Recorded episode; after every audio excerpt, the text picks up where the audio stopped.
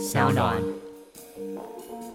当你前面遇到障碍的时候，可以试着想想，如果没有规则的话，你会活成什么样子？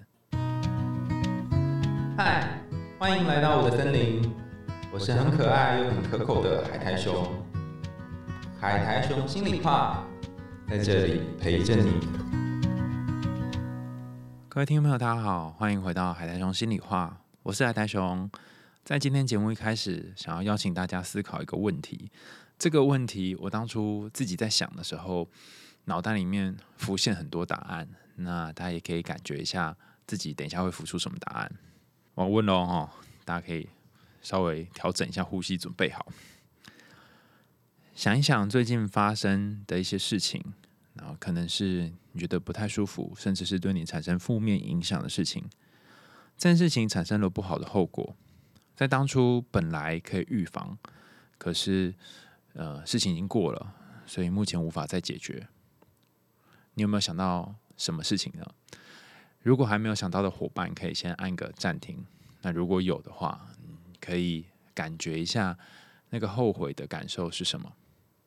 那我们今天要讲的就是一个有关于后悔的故事。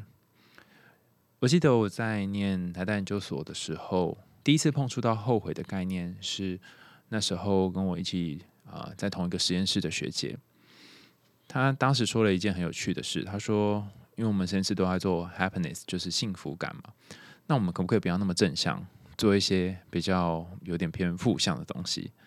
那表面上算是做有点偏负向，可是后悔这件事情，应该说后悔这个情绪之所以会被留下来，代表它有它独特的地方，所以。”他那时候就做了一个研究，后来发现其实后悔有分成两个部分，一个是对于过去的事件，你会想要呃未来不要再发生同样的状况，所以你会试图去改变。那当然还有一个部分是跟情绪有关，就是你会陷入一个呃自责啊或不舒服的情绪里面。那后续还有许多关于后悔有关的研究，今天也会跟大家一起分享。不过在分享这些研究之前呢，也想。让大家稍微调整一下心情。我们先来说说今天的故事。制作人帮我挑了一个呃希腊神话。那这个神话很多人可能都有听过它类似的原型。如果大家有印象的话，之前 Lily 来跟我们分享千寻的那一集，有谈到呃神隐少女就是小千，她离开洞穴之前，汤婆婆跟她说不可以回头，然后她到离开洞穴之前都没有回头。可是他转身之后，镜头却停在某一个他看着洞穴口的画面。那这一幕其实意欲深长，它也跟这个希腊神话有关。大家可以稍微整理一下自己的心情，找一个舒适的姿势。如果你在通勤或者是捷运上，你可以调整一下呼吸，慢慢吸气、吐气。然后，如果你是在家里，准备要睡觉。或准备要开始今天一天的工作，你可以拿左手或右手放在你的脖子上面，稍微松一下你的肩颈。我们要开始讲故事喽。很久很久以前，相传太阳神阿波罗和缪斯女神生了一个小孩。这一个小孩是一个音乐家诗人，叫做奥菲斯。当他拨弄手上的竖琴的时候，花儿为之盛开，鸟儿为之展翅。据说，连石头般的心肠都会软下来。那由于希腊神话里面的角色都是什么什么斯，什么什么托斯，哈，感觉非常不容易进入状况，所以我们暂且把奥菲斯叫做小奥好了，哈，好像是一个奥 K 的感觉啊。小奥呢，是一个类似童话故事公主的角色。只是童话故事的公主，他们会唱个歌，然后小鸟就飞过来帮她缝衣服之类。那小奥他是弹着他的竖琴，就会一群动物围过来。如果你看那些古典名画，你就会发现啊，就是等下拿一个竖琴，然后旁边都是一些小动物围观的，那就是小奥了，奥菲斯。有一天呢，他爱上了森林当中美丽的水神，叫做尤里黛。好，那一样我们帮他简称叫做小黛好了哈。黛是。呃，林黛玉那个黛，他遇到了美丽的女神小黛，然后他就对着小黛唱那些曼妙的歌曲，一边弹着竖琴，一边唱歌。他动人的歌声，还有精湛的棋艺，让小戴真是迷得神魂颠倒。时空稍微转换一下，就有点像是大学时代学长姐弹吉他给学弟妹听，哦，一边弹什么五月天的温柔这种感觉。果然，小戴的芳心就因此被打动了，两个人坠入爱河，天雷勾动地火，准备步入礼堂。当当当当，诶，不对，这个是下课声音。当当当当，当当当当，诶，奇怪，这好像是呃小蜜蜂吗？好了，whatever，反正就是步入礼堂就对了哈。大家可以自己想象那个婚礼的声音啊，我就懒得配了。在新婚那一天呢，小戴走去要找小奥的路上，不慎遭到毒蛇咬伤。毒蛇的毒液很快的从小戴的脚踝扩展到全身，要不了多久，小戴就这样一命呜呼了。在痛失人间挚爱之后，小奥用思念写诗，用离愁谱曲，弹唱着忧伤的曲调，开始在世间吟游。成天恍惚不定，花儿听了他的歌曲，随之落下。鸟儿听了也痛彻心扉，就连在冥界河边的摆渡人叫做阿伦啊，他本名叫凯伦啊，或者是凯荣，但是因为容易记，我们就帮他取叫阿伦好了。那个呃，周杰伦那个伦，阿伦呢，他也产生了同情之心，他就跟小奥说：“听了你的故事，我实在是不忍心，两个相爱的人最终。”却没有办法在一起，是比什么都还要痛苦的事情。这样吧，我这艘船从没有让任何活人搭过，过往只有来到阴间的死人和亡魂才能够搭乘。但念在你全心全意爱着他，老夫就帮你一把吧。不过，我的老板，也就是冥王。诡计多端，你得一路上小心谨慎。阿伦说，一边招招手，让小奥上船。他解开了船边的绳索，划着船桨，慢慢的把他送往冥府。沿途全都是肃杀灰暗的气息，草木不生，万籁俱寂。但是小奥完全不害怕，他想要救小戴的心意。比钻石还要坚硬。不知道过了多久，漆黑的城堡在两人视线的尽头展开。慢慢的，阿伦将船靠岸，绑上了绳索，和小奥说：“好了，老夫只能够帮你到这儿了，眼前的路就只能靠你自己走了。”于是。船就靠到了岸边，小奥下了船，告别了阿伦。他信步一直走，一直走，好不容易来到了冥府。沿路上，他继续弹着他的竖琴，唱着忧伤的哀歌。歌声传到冥府的深处，他看到冥王小奥跪下，苦苦哀求说。拜托你，拜托你把小戴还给我，不然我就宁可死在这里，也不要回去。他的琴声还有苦苦哀求的模样，让坐在最高冥殿上面的冥王和冥后都动了恻隐之心。于是他们答应让小奥带走小戴。只是冥王说：“好吧，念在你如此深爱小戴。”朕就让你带走他。不过，我有一个条件，在你回到人间之前，千万不可回头，也不能跟他说话，否则他将会跌落地狱万丈深渊，永远不能再回到人间。小奥一听到可以带着朝思暮想的爱人离开，欣喜若狂，不假思索的就答应了。冥王说着，就让手下带来了小戴的魂魄，挥了一挥手说：“你们，啊，就走吧。记得到地面上之前，千万不要回头。”小奥抱着竖琴，在通往人世间的路上拼命的快走。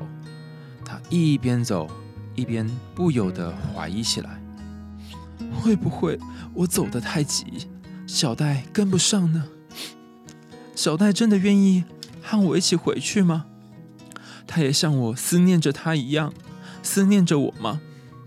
而且，而且，那个邪恶的冥王真的这么好说话？听了我的琴声，就会放了小戴的魂魄吗？尽管如此，他还是信步一直走，一直走，走到了岸边，上了船。阿伦一样把他渡到河岸的另外一边。沿途上，小奥都不敢回头，也不敢看自己的妻子是否有跟上。他生怕一回头，妻子就要离他远去。让我们把镜头放到后面的小戴身上，他的脚被蛇咬伤的那个伤痕，那个伤口还没有好，所以每走一步就痛苦的呻吟一声。只是眼前的小奥却连看也不看他一眼。就这样，他们一前一后默默的走着，出了冥府，穿过了幽谷，渡过了死河，沿途一片阴森。好不容易走着走着，前方出现了鱼肚般幽微的光亮，眼看阳间就快要到了，小奥开心的忘记了一切，想要回头去牵一下美丽妻子的手，但是他忽略了，虽然世间的光亮就在眼前，可是他的脚底却还踏在冥界的土地上，在他回头的那一刹那，小戴。立刻跌落谷底，消失在黑暗的尽头。二度失去妻子的小奥伤心欲绝。这次他不但歌不成曲，泣不成声，还变成了一个徒有形体的活鬼魂。就像有一首歌叫做《爱比亚加雅》里面的歌词啊，无魂附体，就像稻草人。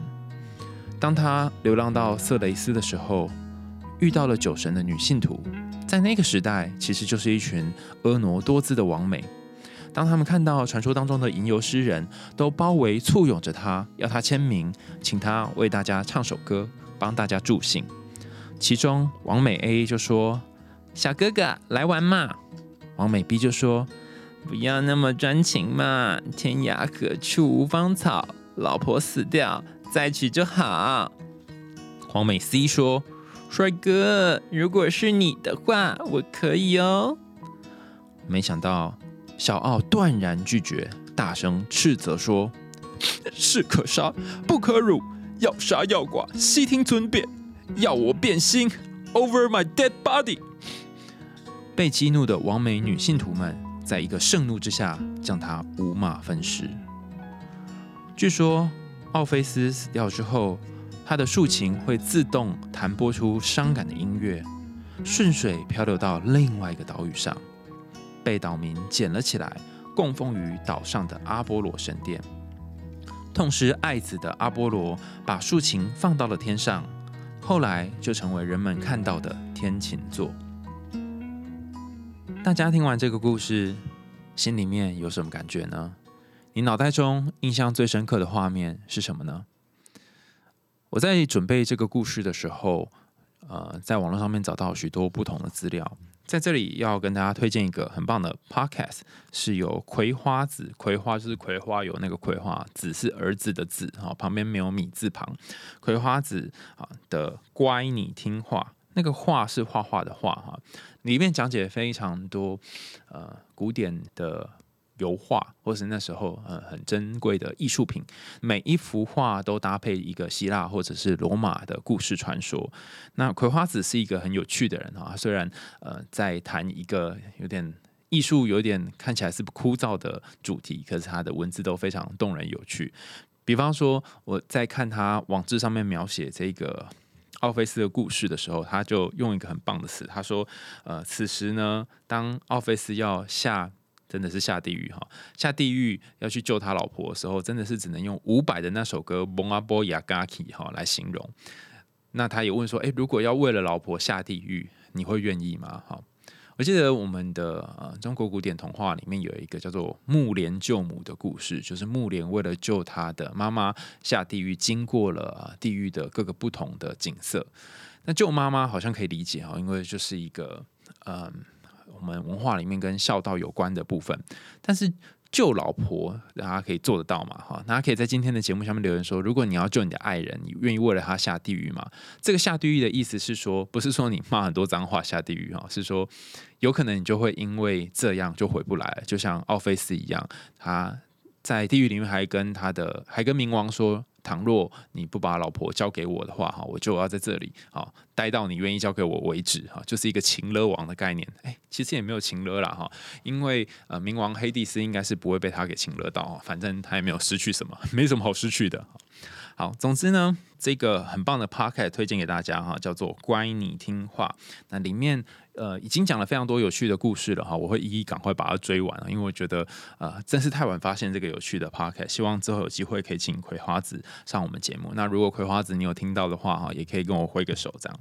好，我要稍微整理一下这个故事，大家想一下，这个故事里面经典的那一幕就是奥菲斯回头要去呃一手拉住小戴。好，但是小戴去跌到谷底的那一那一幕，你觉得他为什么要回头？你可以现在心里面有个答案，甚至你可以先按暂停，然后在我们的节目下方先留言。那等一下再回来听，因为等一下我就要讲可能的答案哈。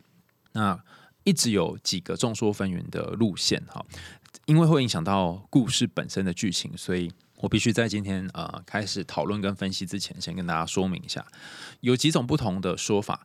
第一种是在奥菲斯带着小戴回到阳间的路上，过程当中，奥菲斯虽然没有回头，但是后面的小戴也没有发出任何声音，也就是说，他根本不知道自己老婆有没有跟上来。然后一直到离开之前，哈，他实在是受不了了，所以转头。还有一个版本跟刚刚一样，哈，只是在最后要爬上那个最后一阶石阶，然后即将要到阳间的这个。这个 part 哈，这个 moment，他老婆在后面突然发出了一个声音，然后奥菲斯实在是忍不住，因为他很怕他老婆掉下去或怎么样，所以转头一看，然后老婆我就掉下去了。那还有一个版本的说法是，呃，就我们故事里面有加的那一段哈，老婆从头到尾都不断的说哦好痛哦，然后这边嗯嗯叫哈，因为他脚还没好嘛哈，脚伤还没好，所以在前面的奥菲斯当然会觉得。啊，很不忍心，所以就想要到最后还是很想回头再看看老婆怎么样啊？有很多不同的路线呢，大家可以选择自己要相信哪哪一些哈。那呃，包含前面被蛇咬到，有人是说他们结婚之后才被蛇咬到，也有人说他们是在结婚当天哈，呃，还没结婚前哈被咬到，所以有可能嗯，小戴是他的未婚妻，或者是他的亡妻也有可能哈。但总之呢，我还是想要问大家一开始那个问题，就是你觉得？冥王已经告诉奥菲斯说：“你不可以回头。”那你为什么还要回头呢？有一种最简单的说法，就是我们之前很多集都有讲过的那个白熊效应嘛，叫你不要做这件事，你就会很想做，一个叛逆的心态，或者是叫你不要想某一个人，脑袋就会出现那个人哈。所以或许奥菲斯到最后已经压抑不住心里面那个感觉了，所以那个侵入性的思考太重了，所以你只好转过头，他就呃按耐不住，所以转过头来看。但还有一个说法是，我在冒牌生的网站上面看到，他揭露了一个呃刘鹏程应该是知乎上面的说法哈，我念一下那一段的说法给大家听听看哈。他说，妻子离开冥界的一路上是没有脚步声的，越是离人间近，奥菲斯越会不放心，他害怕冥王欺骗他，他害怕所有的努力都是一场空，所以他必然忍不住回头去看，而且只要他回头看一眼。冥王就不会违背他的承诺，也保住了冥界的规则。那。彭程在这篇文章当中谈到这个观点，意思是说，你想想看哦，如果冥王答应了奥菲斯说，哦，你可以把你的老婆带走，那会不会有千千万万个奥菲斯，然后再跑来跟你说，哎，冥王不好意思哦，我来弹首歌，然后你也让我把谁谁谁带走吧？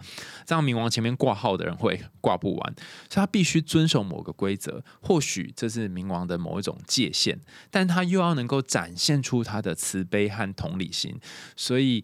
嗯，如果大家之前有听过我们其中一集是在讲有关于呃冥王娶老婆的故事，就会知道冥王其实不是一个心肠那么呃凶狠的人，他其实有一个柔软的那一块啊。等一下我会再稍微提醒大家这一个部分啊。但总之，因为冥王可能是想要守住一些规则，可是他又呃他又有点心软，所以就只好做了这个决定。那彭程在那篇文章里面提出一个观点，他说。你一直回头看是不会进步的，你得要往前看，你才有办法进步。你可能看着过去你做的一些事情，然后跟别人比较，说你做的好或做的不好，然后呃一直在那边挽回叹息，那你大概就会停在这个挽回跟叹息当中。我有个朋友，他呃从北医女毕业，然后念到了台大，然后后来去当药师，一路都非常的辛苦，但是也都表现的非常优异啊，不论是成绩或各方面表现上。然后有一次我好像遇到了一个很大的挫折，然后他就在呃社群上面安慰我说：“你知道吗？我以前的经验就是。”当你有一个成功之后，就不要再回去看那个成功，因为那个成功是过去的事情。那你可以做的是往未来看。听起来好像很心灵鸡汤哦，但那个时候他说完，我就突然意识到说：对啊，我为什么一直往过去看呢？因为往过去看是没有办法前进的。然后那一段话真的是鼓舞了我很多。好，但是鹏程的这一段解析哈，就是你要往前看，不要往回看哦。我倒是有另外一个想法哈，如果你是。一个呃要求自己很高，就是那种我们称作完美主义者好了哈，然后常常给自己很高的标准，甚至逼死自己的人，我倒是觉得过去和未来并不是重要的事啊，重要的是你是去看你有的还是看你要的。当我们看你拥有的东西的时候，就会获得一种感觉叫做满足；当我们去看你要的时候，就会获得一种感觉，就是我想要拼命，想要上进。可是。这也有可能会反过来啊！就如果你你一直看你有的，你可能就会开始怠惰啊，哈，然后就哎每天耍废，然后看你要的，你就会一直跟别人比较，然后一直觉得自己不够，好像空空的，心里面有个洞一样。所以在你有的跟你要的之间去找一个平衡，就是一种一种人生的哲学哈，怎么拿捏就非常的不容易。所以我倒是觉得，呃，过去跟未来要怎么看，大家可以自己自己衡量。可是，呃，可能要适时的去想。你现在有什么？还有你现在要什么？这两个问题还蛮重要的。好，那我们就从故事的最开始去谈哈。就一开始呢，有一个意外发生，大家有发现吗？哈，这个意外是有一只蛇把小戴的脚给咬伤了。那老婆死掉这件事情象征着什么呢？其实有很多个解释的路线哈，我们之前都会解释说，哦，这故事里面有个男主角，一个女主角哈，女主角挂掉就代表阴性的部分啊死掉了哈，她必须重新找回自己的阴柔面等等哈。但我今天想要采取另外一个路线来跟大家分享哈。前几天我在睡前就跟小地瓜讲到这个故事，我每次跟他分享我在节目上要讲的故事的时候，他都会给我一个白眼，就哼，你又在讲这些故事哈。他的意思就是说，为什么这些故事都很奇怪哈？然后他就提出了他的观点，所以以下的 credit。要给他哦，这不是我想的。他说，老婆的死亡呢，就象征着一个关系的结束，也就他不是老婆真的死，他是一个分手的概念。哈，但他要继续提出他神奇的观点。他说，可是呢。因为渣男或渣女总是会去找前任复合，然后会跟前任说：“你再给我一次机会，我会改啊！”哈，然后甚至还会有那个跪在门前呢，然后呃，什么好像是嚼槟榔还是呃大雨淋下来之类的哈。听他说叫这个路线叫做塞门轰哈，洗门风哈，但我不知道那是什么。如果有兴趣的，大家可以去 Google 这三个字。虽然是呃痛哭流涕哈，但是复合之后还是会做一样的事，也就是说。呃，他的路线解释可能是，如果你跟一个人交往之后，他劈腿了，就像他让你被某一个毒蛇咬伤了，然后你们关系因此而结束。那那一次可能第一次劈腿是意外，但是第二次劈腿就不是意外，第二次劈腿就是自作孽，他转过头来，然后让你掉下去。呃，也不一定是让你掉下去，可能是让这段关系掉下去哈。所以，如果有人跟你说：“哎，我我下次不会发生这种事了。”就没想到他复合还是发生一样的事。然后，如果你打破了你自己的规则，比方说你跟自己说：“我绝对不要跟对方复合。”可是你打破了规则，就像冥王一样，那你就陷入一个呃陷阱当中。这个陷阱是你明明知道有什么事情会发生，你还是忍不住让他突破某一种你心里面的防线。然后果然就发生了那件你不想要发生的事啊！不过自己的感觉是做了没有关系哈，呃，因为有些时候呢，倘若你是那个以他的比喻来说哈，倘若你是那个总是劈腿的奥菲斯的话，总是让关系死亡的奥菲斯，那你可能不断的在人群当中拢溜连之后，你就会发现，哎，或许我就是适合一个拢溜连的人。那或者，如果你是那个啊总是遇到渣男或渣女的人啊，总是在一段感情里面结束，然后好像掉到地狱里面，在里面爬不起来，然后甚至一次爬起来又一次掉下去的人，那你也可以试着接受说，哦，我就是喜欢这样子一直掉下去的路线啊，就是我觉得不一定要那么快逼迫自己改变啊，因为呃要改掉这个习惯并不是那么容易哈。呃，甚至你看奥菲斯的结局还蛮有蛮戏剧化的。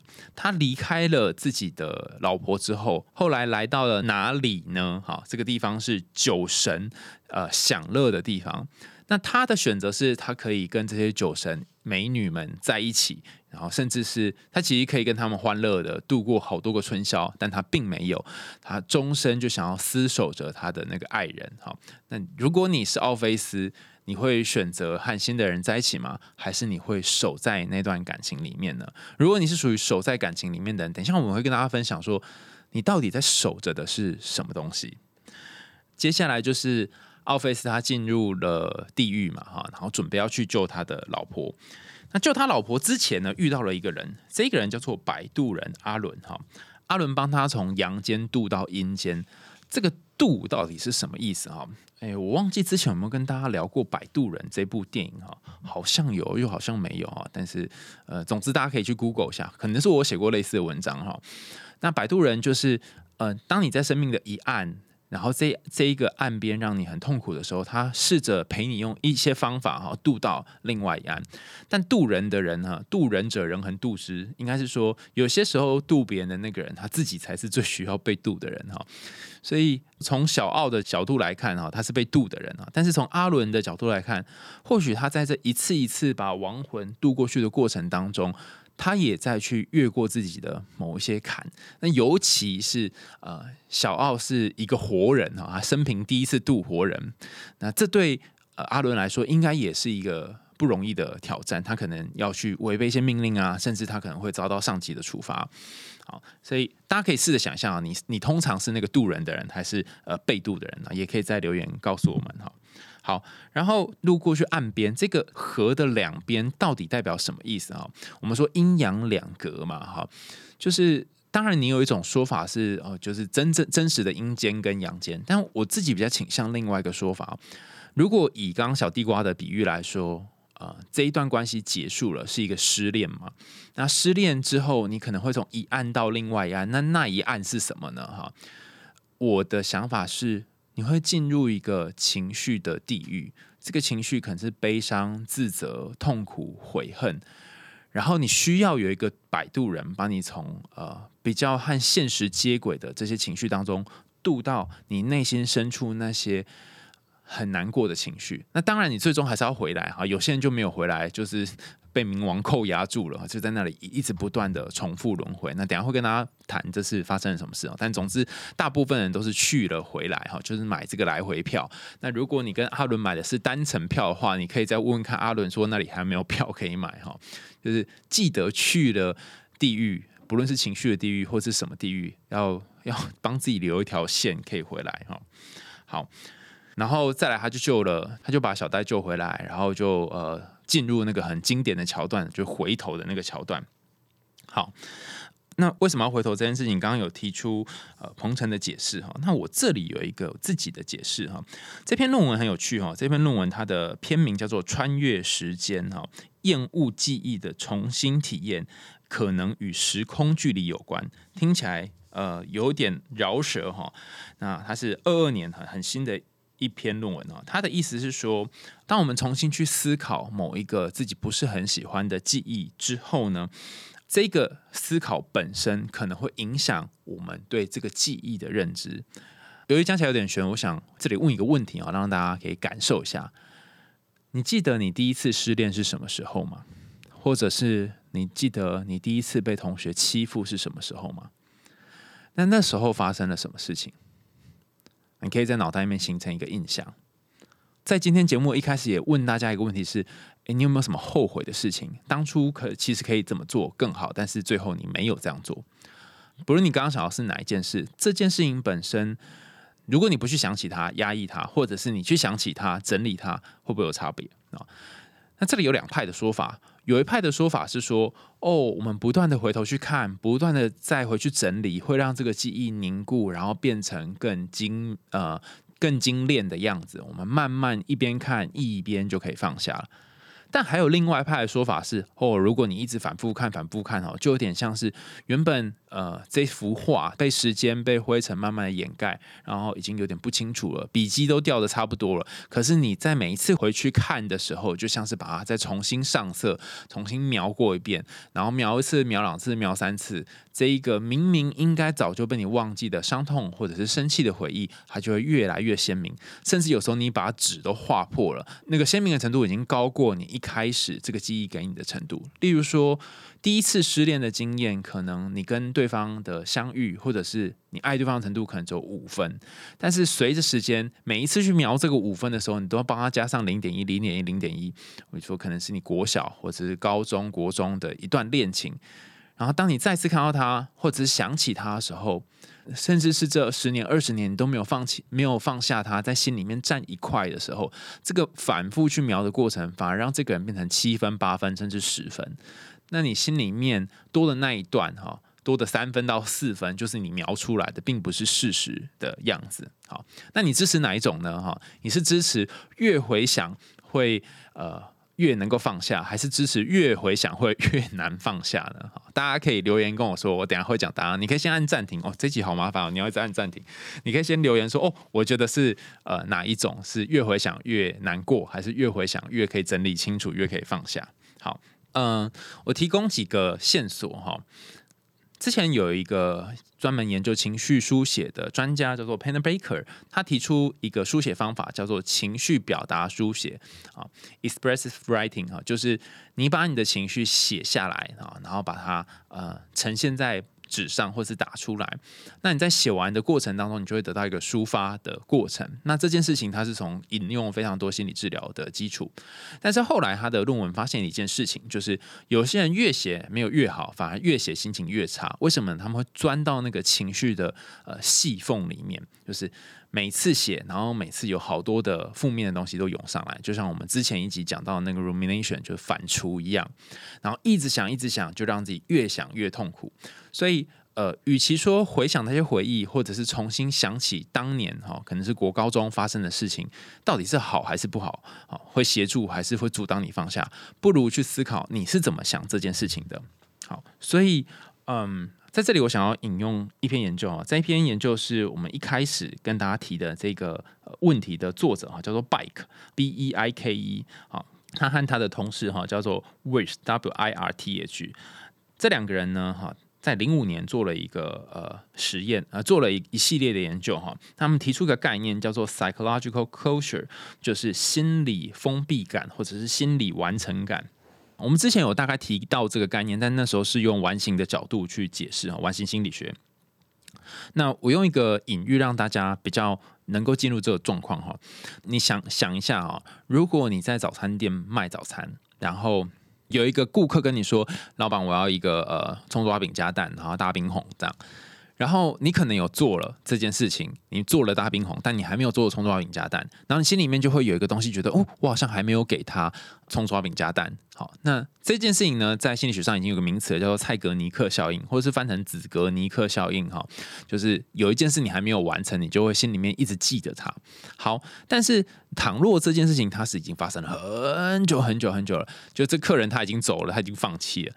但是你心里面还是有一个亏欠，会有一个坎，就觉得啊，我竟然没有给他，然后那个没有给他这件事情，在你心里面慢慢慢慢发酵，就像一个吐司，它可能已经吃掉剩下的最后一小角了。如果你把它丢掉，那它就不会发霉。可是它，你把这一小角放在你内心的深处哈，然后随着空气、时间，它慢慢慢开始发霉，长出两三朵香菇，然后呃，你心里面已经 变成了一个呃。像是菌种一般的森林的，那当初就只有一个小吐司而已啊，那不是很可怕吗？哈，那这件事情哈，就是你惦记着一个人或一个回忆没有忘记，然后好像一个箱子的盖子没有关起来的这个意象，我们就称作心理呃 psychological closure 的部分没有 closure，就是没有关起来。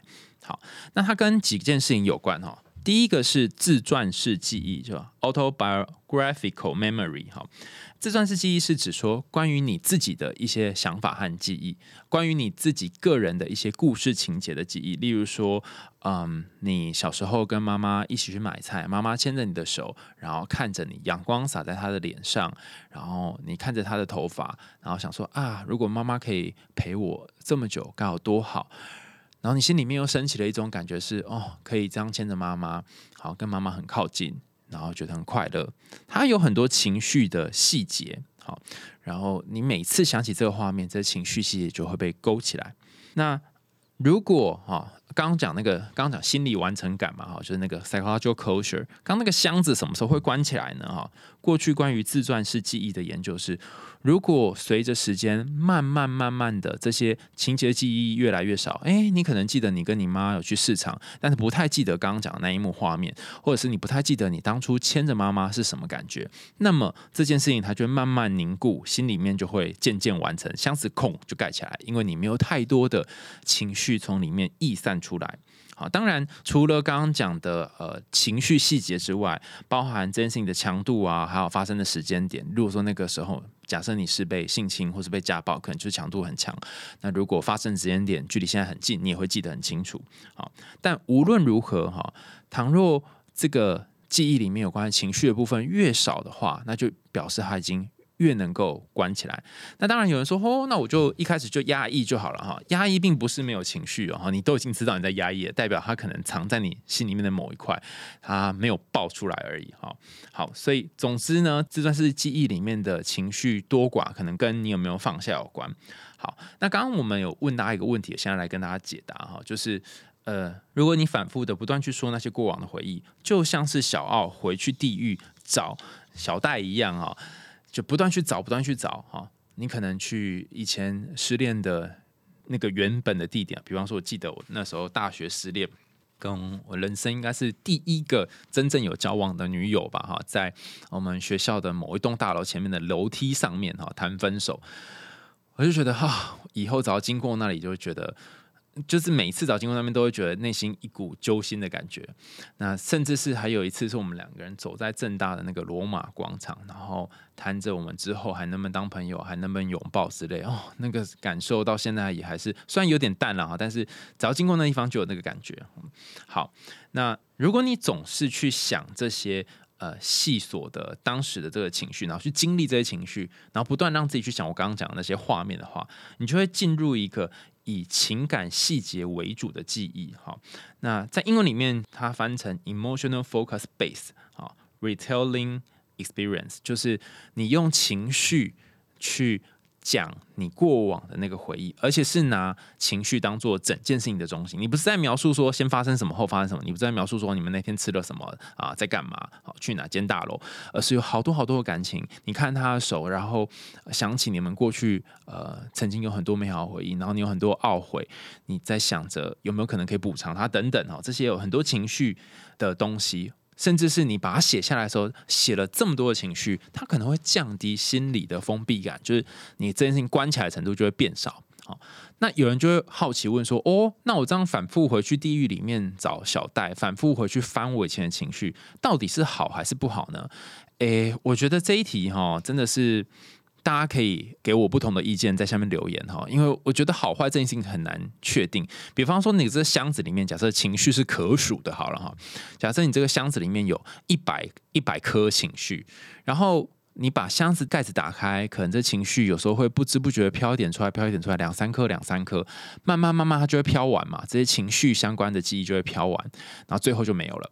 但你如果把硬把它盖起来呢，这情绪就藏在这个盒子里面。所以你说没有吗？其实里面还有很多。但是如果你把它打开，不断的去提取这些相关的回忆啊，不断的去把这些呃里面的情绪这一颗球拿出来看一下，拿出来看一下，这个盒子就是永远存在一个还没有盖起来的状态。所以盖起来是好还是不好呢？嗯，我觉得大家可以自己在心里面想一想，然后也可以留言分享给你的朋友，说说哦，你觉得把心理完成感结束是好，呃，对你来说是一件比较呃轻松的事，还是不轻松的事？但研究上面，我可以跟大家分享的结果是，当你的心理完成感越少，就是 psychological closure 越少的时候，其实就是你那个洞开的越大哈，你越可能会有一些跟后悔有关的感觉。就像那时候小奥太太过世的当下哈，他一边弹琴一边呃，动物都围过来关心他哈，安抚他，就像是有人在呃社群上面发一个文说，呃，我我分手了，我失恋的 QQ 哈，然后大家过来关心他，这个概念是一样的哈。他在反复思索那些过去的经历的时候，其实呃某种程度上面也是在怀抱的某一种后悔。然后这个后悔的过程呢，也让他开始去想说，我有没有可能去做一点什么来改变这个现状？好，那后来他就去救他太太嘛，哈，所以。在你不断去想发生了什么事的过程里面，你可能会让自己陷入很多的情绪当中，你就会进入了呃情绪地狱。可是也因为这样，你才有机会从情绪里面走出来。那。呃，他可能开始后悔的过程当中，就会产生我们在节目一开始谈到那两件事。第一个是透过后悔，你以后可以不再做同样的事。比方说，你就会小心一下，小心有蛇哈，小心地板上有别的东西。另外一个是，呃，你可能会跟你的情绪更靠近一点点。那谈到遗憾或后悔呢？其实跟一个概念有关哈，这个概念叫做呃责备归因，就是你会不会自责的意思啊？啊，比方说发生了一件糟糕的事情，你通常是会怪罪别人，还是会怪罪自己？好，那例如说这一杯水打翻了，我在录音的时候非常常打翻水哈，所以后来我就干脆换了一个呃下面底盘比较宽的杯子，就比较不容易打翻。那我的这个做法就是，我怪罪于杯子下面太窄，因为我们用的是 IKEA 那种杯子，下面比较窄哈，然后上面很宽，所以手挥一下，然后那个杯子就倒了。我就怪罪在杯子哈，那这样我就会变得比较开心哦，因为至少是外归因比较健康哈，就哦不是我的问题哦哈，但是我有试着去解决问题哈，就是买了一个比较宽的杯子。好，那如果你归因成是自己的问题，我就是个粗心大意的人呐，来宾都来现场啦，桌子全部都是水啊，你看这样子那些录音的人还有。呃，一起参与这个整个过程的人，他们是多么痛苦啊！等你这边插水呀，稿子要重印啊，什么之类，我就会开始有很多很多很多的自我责备，然后可能就没有办法做事情。啊，所以如果你是属于第一种哈外归因的人，我们会说你把糟糕的结果发生的原因啊归咎于外在的情况。如果你是属于内归因的人哈，就我们说第二种，他们一一直想自己怎么了哈，那我们就会说你是归咎在自己的身上的状况。好，那。呃，刚刚讲的这这件事情呢，如果你平常是习惯自责人，通常你会比较忧郁啊。研究显示，不论是老年人、大学生，或者是绝症患者，他们如果越多的自责啊，通常那个后悔的情况，还有忧郁的状况也会越多。好，可是后悔这件事情也很有趣哈，你不会说啊。我今天考了九十五分，我隔壁这个同学只考了六十分，我好后悔哦。你不会这样子吗？你会说，我右边同学考了一百分，我跟他差五分，好后悔。如果当初多努力一点就好了哈。你会这样想吗？所以后悔这件事情，它牵涉到一个概念是叫做向上反事实思考，叫做 S R U C 哈，self-relevant upward counterfactuals，就是说你原本可以考一百分啊，但是你没有，你最后只考了九十五分。所以当年如果你努力一点，你就可以考一百分哈。那这个当年如果你努力一点，就可以达到什么分数？就是你跟上面的人比较嘛，哈。好，通常不会向下比较，会向上比较。向上比较，你就可以比较动力哈。可是你也可能因此会变得比较忧郁。有几个学者哈，Annie、Wendy、Dunlop 跟 Natasha，那时候他们提到了一个概念啊，这是一七年的文章。他说。当人们反思自己生活的时候，他们会意识到自己有多少梦想没有实现，有多少机会错过了。他们可能会想到那些负面的状况，而且认为过去如果曾经有做了某些事情，这些悲惨的后果可能就不会发生。好，那以上这一段叫做反事实思维，而且是向上比较的反事实思维。然后，如果你可以想象更好。的替代状态的时候，你就会产生一种后悔的感觉。比方说，你就会想说，如果那时候做出了正确的抉择，如果当初我太太走在路上的时候，我刚好在旁边，毒蛇就不会咬到她；如果我在踏出地狱的最后一刻没有回头，她就不会掉到万丈深渊。那这一些种种的遗憾，倘若你认为这是自己造成的啊，那你可能就会过得比较痛苦。那如果你觉得呃可能跟自己比较无关，你觉得过得比较好，就我们刚刚讲内归因跟外归因。好，那不过哈，刚刚讲这件事情，呃，也有几个不同的观点哦。这边要跟大家提今天呃最后一个心理学的概念哈，叫做未来机会原则 （Future Opportunity Principle）。它主要在谈的是说，我们怎么去决定一件事情有多后悔呢？它取决于未来你有多少的机会。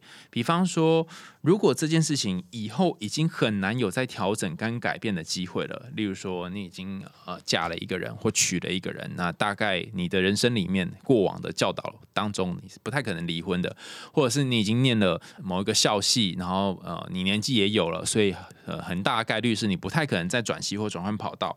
那如果未来要改变的机会，越少的话，通常哈啊，你就会有越多的后悔。你就想说啊，当时可以怎么样，该有多好啊！好，那如果未来可以改变的机会越多，通常你就不会那么后悔。当年他们做了一个呃，这是 Rose 跟 Summer 他们做的一个研究哈，他们在零五年发现说，哦，我们人最常后悔的几个面向呢，分别是教育。啊，就是你你念哪个科系，还有你的工作以及感情哈，这是我们经常会经历的后悔。不过，因为后续的研究有提出不一样的结果，所以你会发现，呃，可能不同样本的那个资料有点不一样。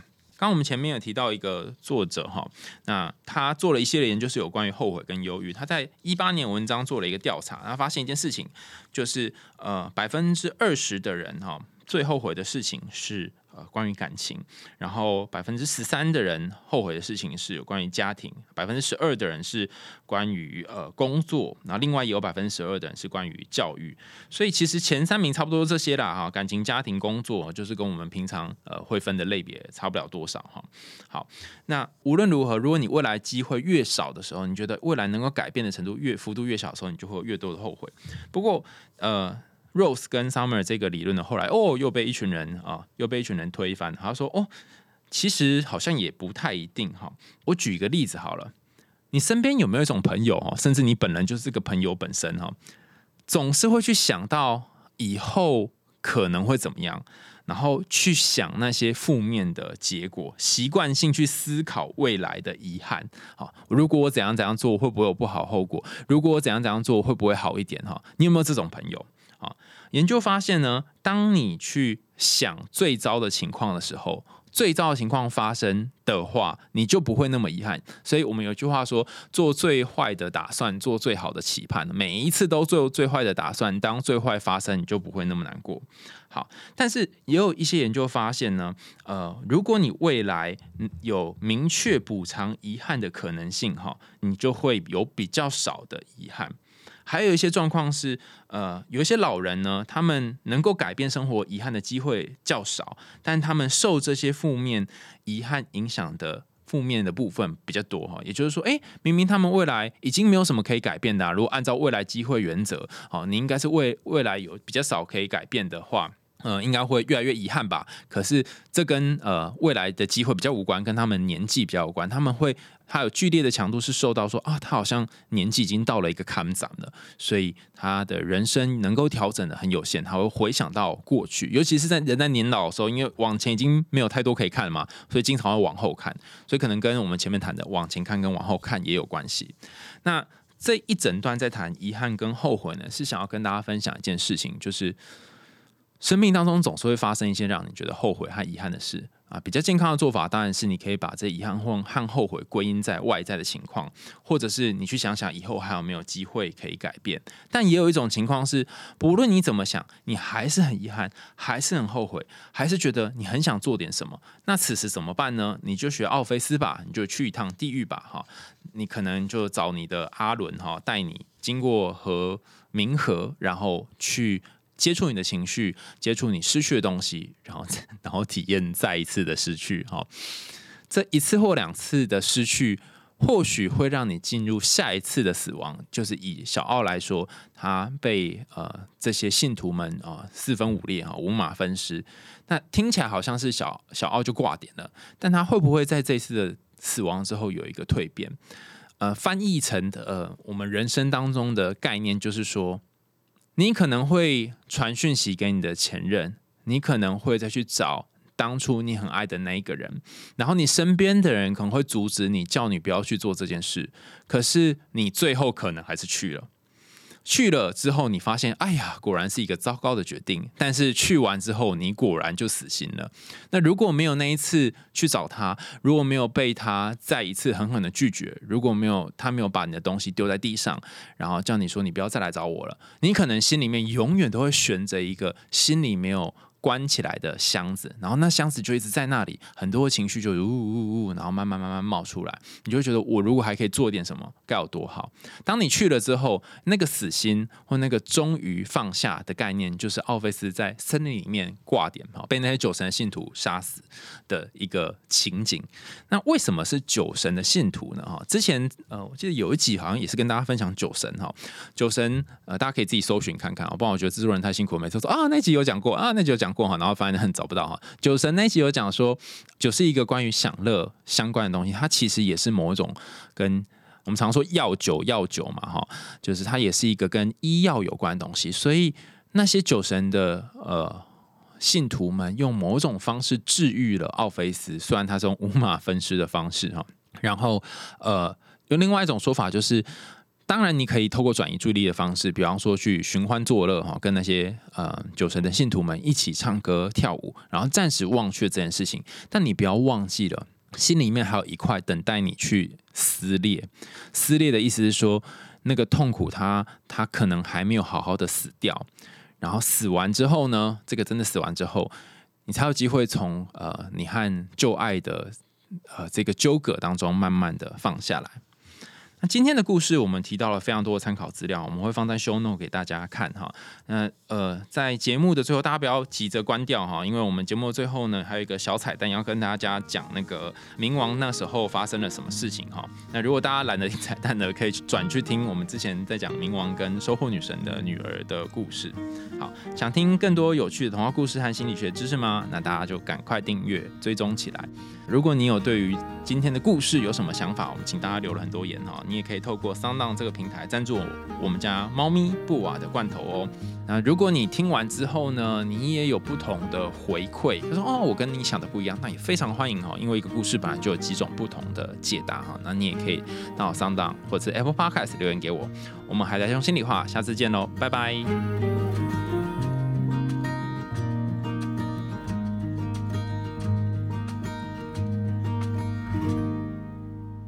好，谢谢你听到这里哈。我们现在要来讲冥王跟波瑟芬尼的彩蛋。大家印象当中，冥王是一个怎么样的人？呃，我一开始想到冥王的时候，觉得是国王排名里面的那个冥王的感觉，看起来就是一个奸诈然后又丑丑的家伙。但实际上，我觉得冥王是一个拥有柔软心肠的男人啊，甚至他真的是。富可敌国不对，好，按照葵花子的说法，他已经不是可敌国了，他本来就是一个国哈，他甚至是也不需要国了哈，他拥有这个整个呃地表的石油各式各样的矿产哈，他只是呃屈居在地底下而已哈。为什么我会说他是一个很温柔的人呢？哈，他其实大部分时间都待在地底下哈，只有一次他。跑出来哈，干嘛呢？他跑出来是为了去娶他的太太，为了追他的太太啊哈，然后特别跑出来。那虽然他是 绑架人家的女儿啊，哈，他绑架谁的女儿啊？收获女神的女儿，叫做波瑟芬妮哈。然后把他绑架绑到地府之后，有一点算是囚禁他吗？哈，我总觉得神话这个男主角都好像有一些奇怪的癖好啊。总之就是囚禁了他之后呢，囚禁了他之后，后来呃，他妈妈哈就收获女神，还是还是下地狱，真的也是下地狱回来救他的女儿，然后冥王还是放走了他。呃，你可能会觉得说，哈，这个人也太机车了吧？怎么会做这种事啊？把别人女儿哈绑架哈？可是换另外角度想哦，当你已经拥有一个东西，你想要一直紧紧抓它，可是当你看到这个你拥有的不要讲东西啊，当你拥呃看起来你可以跟一个人长相厮守在一个地方，可你看他每天很痛苦，就是波斯芬尼每天在地狱里面掉泪啊、难过啊，然后在想念着他妈妈时候。然后你心里面有一个地块地方被触动了，可是你又很舍不得离开他，最后你就找到了一个折中的方法，然后你就说好，不然你就回回家吧，就是可以陪你妈这样子。好，但呃，冥王呃他的确就是一个很努力在各种方面寻求某种平衡的人哈。他在走之前，他在波瑟芬尼走之前呢，请波瑟芬尼吃下四个石榴种子哈，个数可能会因为版本呃不同而有所不同。从他吃下来之后呢，呃，有点像是一个 B B 扣一样哈。不行，这个年代讲 B B 扣可能没什么感觉，可能有点像是。跳蛋嘛？怎么糟糕？怎么讲都不太对。反正就是会有一个召唤的概念啊，就是如果你跑太远呢，就就会被你被召唤回来。